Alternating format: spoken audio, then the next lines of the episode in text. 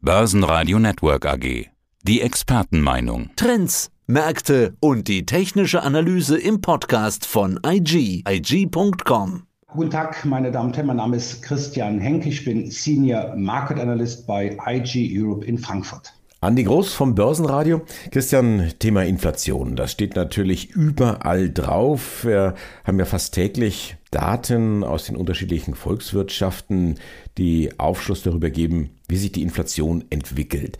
Was sagen dir jetzt die jüngsten Daten aus den USA? Und seit heute Morgen, ich glaube um acht war es gewesen, haben wir auch wieder Preisentwicklungsdaten aus Deutschland bekommen. Wie schätzt du die ein? Also erstmal natürlich gestern, früher Nachmittag, Inflationsdaten kommen raus. Und ja, ich glaube schon, dass sich der eine oder andere die Augen etwas gerieben hat. Der DAX über 15,8 Goldpreis, fast an 2030 US-Dollar je Feinunze. Der US-Dollar über ein halbes Prozent im Minus. Ja gut, und ohne jetzt auf die, erstmal auf die Daten zu schauen, wusste man, ja, die, Konjunktur, äh, die Inflationsdaten sind gut ausgefallen. In der Tat war das ja auf den ersten Blick so. An die aber dann hat sich das dann bis zur Schlussglocke in Frankfurt dann etwas relativiert. Sicherlich die Inflation ist in den Vereinigten Staaten weiter auf dem Rückzug. Jetzt kommt aber das Aber, die Kernrate, die ist den Anlegern, den Marktteilnehmern, nicht nur den Analysten natürlich ein Dorn im Auge.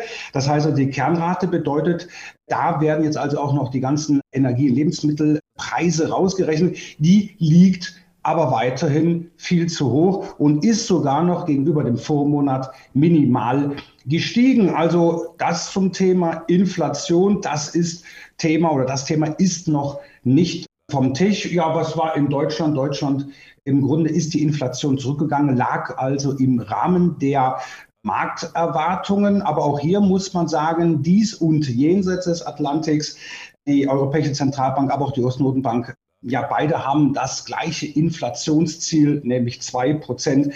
Da sind wir in den USA und noch in Europa noch ein Stückchen weiter von entfernt. Also so schnell ist das Thema, wie gesagt, noch nicht vom Tisch. Ja, wir werden ja auch so ganz langsam alle zu richtigen Volkswirten und können mit dem Thema Inflation umgehen, können das einordnen, wie die sich verhält. Auch jetzt das Stichwort Kerninflation.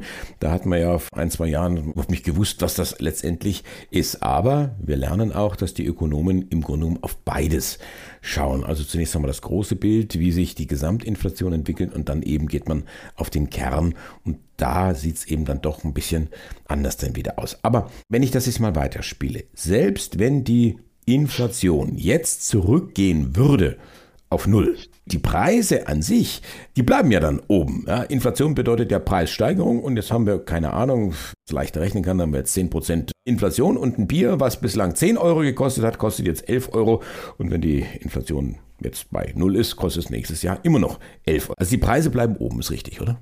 Würde ich mal fast so sagen. Also das äh, beobachten wir natürlich äh, historisch sehr oft.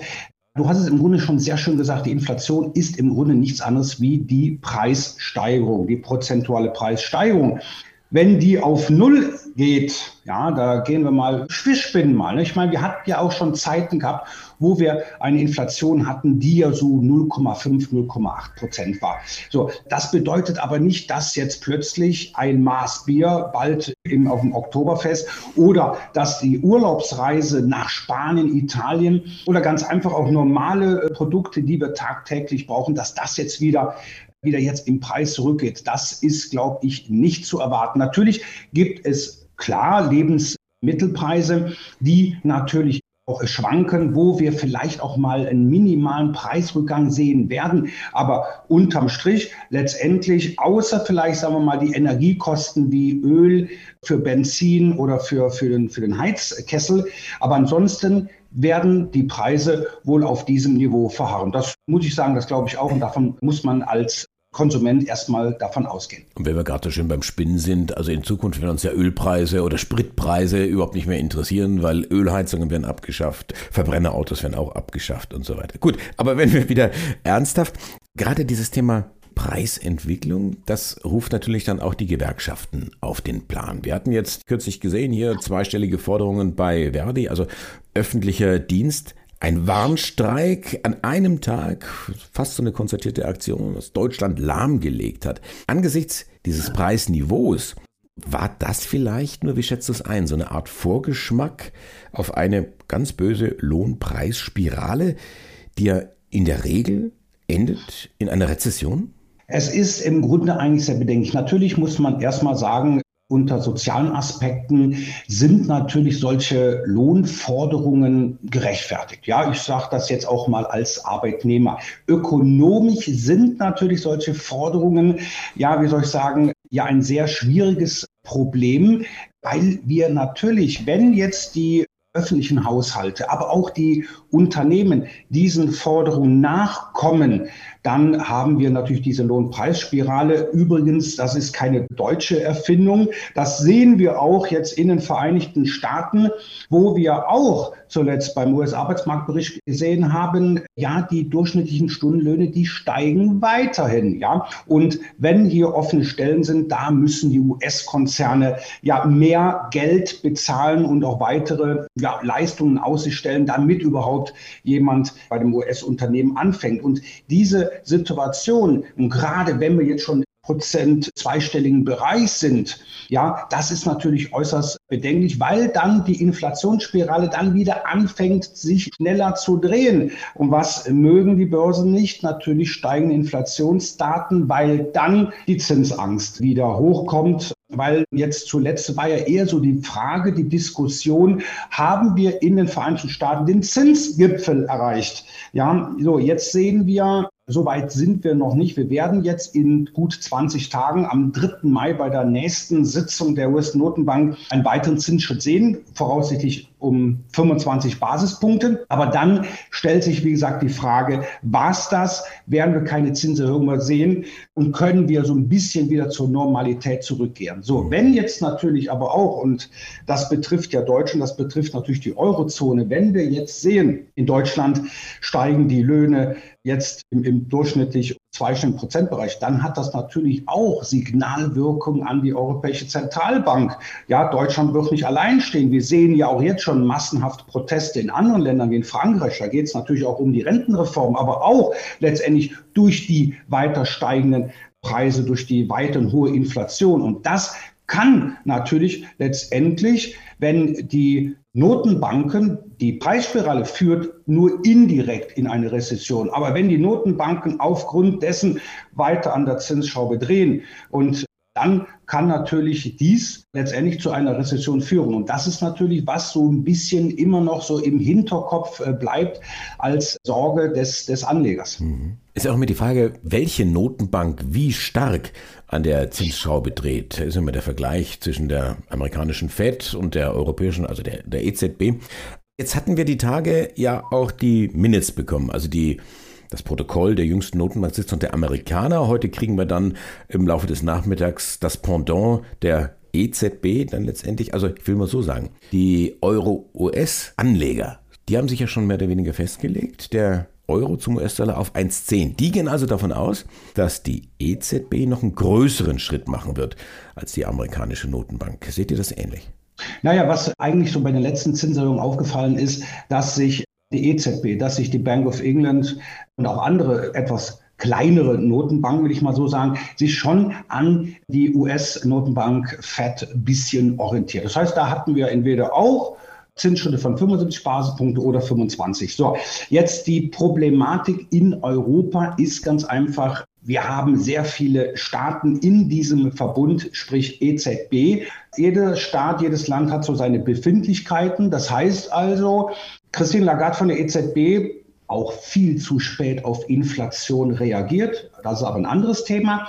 Die sind jetzt natürlich etwas in der Zwickmühle. Zwickmühle, warum? Weil wenn wir, wir müssten eigentlich die Zinsen weitaus mehr erhöhen, um der Inflation Herr zu werden. Das geht aber teilweise insofern nicht, weil wenn wir die Zinsen noch stärker erhöhen, dann werden solche Staaten vor allem im Süden Europas, ja in unseren Lieblingsurlaubsländern, also sprich Spanien, Italien, Portugal, dann auch ein bisschen weiter östlich Griechenland, die werden natürlich dann so ein bisschen in die Bredouille kommen. Also einfach ist Das Notenbankleben von Christine Lagarde äh, ich nicht. Wenn wir jetzt davon ausgehen, glaube ich auch, dass sich die EZB weiterhin an die Federal Reserve in den Vereinigten Staaten orientiert. Fakt ist aber auch, dass wir in Europa weiterhin eine viel höhere Inflation haben und die muss letztendlich runter. Aber wir dürfen auch nicht zu sehr an der Zinsschraube drehen, weil dann haben wir das Thema, worüber wir vorhin geredet haben, weil das mag die Konjunktur nicht und da werden wir dann mitunter erhebliche Probleme haben. Das ist die, also die Frage ist Rezession ja oder nein. Die USA könnten so ganz knapp dran vorbeischlittern. Europa kann es und wird es voraussichtlich treffen, aber dann stellt sich die Frage, und das werden wir wahrscheinlich auch mal in einem späteren Gespräch dann erörtern, sehen wir eine weiche oder eine harte Landung der Konjunktur. Was sehen wir denn jetzt erstmal aus Anlegersicht? Was machen die Anleger jetzt? Das nächste Runde hoch, das läge ja so bei 16.000 Punkten, aber sagen wir mal die 15 beziehungsweise sogar auch die 14.000 Punkte sind ja auch noch nicht vom Tisch. Was ist denn deine Prognose, wenn du so in Richtung Zukunft schaust? Naja, also wir haben jetzt über einige Belastungsfaktoren gesprochen, die waren, die sind und die auch noch sein könnten, also in den nächsten Wochen und Monaten. Tatsache ist aber auch, gerade in Europa interessiert es den Anleger recht wenig. In den USA an der Wall Street, da spielen die Belastungsfaktoren, die Zinsangst, Inflation meines Erachtens eine etwas größere Rolle bei den Anlegern in Europa nicht. Wir haben also schon seit Monaten eine klare Outperformance der europäischen Börsen gegenüber den Pendants in den Vereinigten Staaten. Was spricht denn jetzt eigentlich für die Situation? Trotz aller Bedenken, und wir hatten natürlich durch die befürchtete Bankenkrise im März mal einen deutlichen Rücksetzer, der wurde aber zum Kauf genutzt. Was spricht denn jetzt eigentlich für weiter steigende Märkte? Mein Kursziel, das hatte ich schon im Januar immer genannt für den DAX, ist 16,3. Das heißt also, wir sehen erstmal die Allzeithochs, die wir im Jahr 2021 gesehen haben. 16,295 circa, sagen wir mal großzügig 16,3. Was sind jetzt da mögliche Treiber. Natürlich, wir haben aktuell im März eine sehr starke saisonale Phase begonnen. Die geht so bis Mitte Juli. Natürlich muss man auch sagen, beginnt jetzt in Europa, beginnt in Deutschland die Dividendensaison. Also nicht nur die Berichtssaison, ja, das dürfte auch spannend werden. Aber vor allem die Dividendensaison. Das heißt, viele europäische, deutsche Konzerne schütten Milliarden aus und die Anleger werden das auch sehr oft und sehr gerne wieder anlegen. So, das sind jetzt die Gründe, die den deutschen Leitindex weiter anschieben könnten. Natürlich muss man auch auf der anderen Seite sagen, so, da hast du vollkommen recht, die 14.000 ist natürlich auch ein Szenario. Wichtig ist Andi, natürlich jetzt die in Kürze beginnende Berichtssaison in den Vereinigten Staaten, weil da sehen wir, wie Inflation, wie die gestiegenen Zinsen sich halt letztendlich an, in den Quartalzahlen der US-Konzerne niedergeschlagen haben. Und natürlich auch die befürchtete Bankenkrise. Ich sage nur Silicon Valley Bank. Welche Auswirkungen hat das auf die Gewinn- und Verlustrechnung der großen Banken wie Bank of America, JP Morgan und Konsorten gehabt. Das dürfte interessant sein. Natürlich, klar, wie jedes Jahr, wie bei jeder Berichtssaison, muss man natürlich immer sagen, das Enttäuschungspotenzial ist da.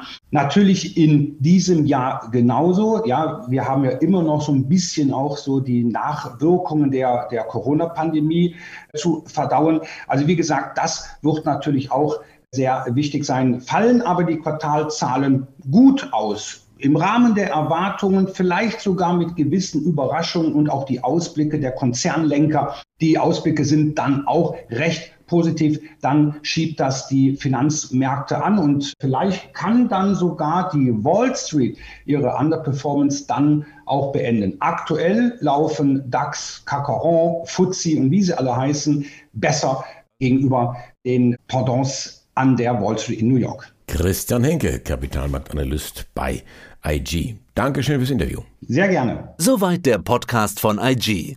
Analysen, die Märkte, Charts und Webinare unter IG.com. Börsenradio Network AG. Das Börsenradio für Broker.